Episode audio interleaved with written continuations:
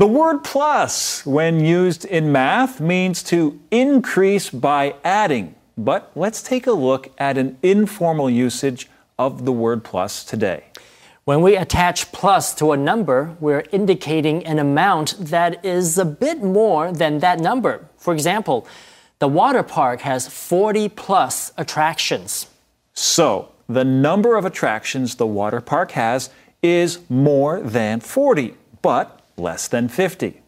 Here's another example. At 90 plus, he is still in good health. So we're describing someone more than 90 years old. Or how about this?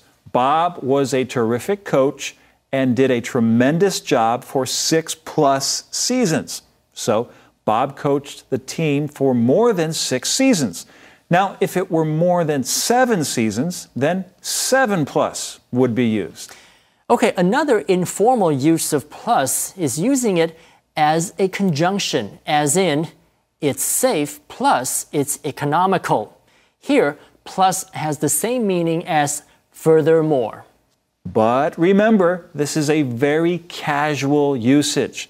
In formal writing, use furthermore or moreover instead.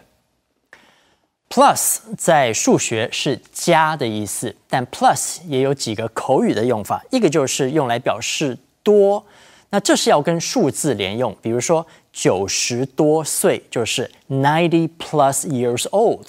如果要讲一个水上乐园有四十多个游乐设施，我们可以说 the water park has forty plus attractions。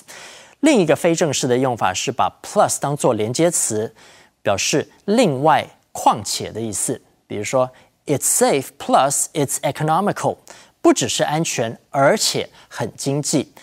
但是呢，在正式的文章里头，最好还是避免使用这个用法，用 furthermore、moreover、besides 会比较妥当。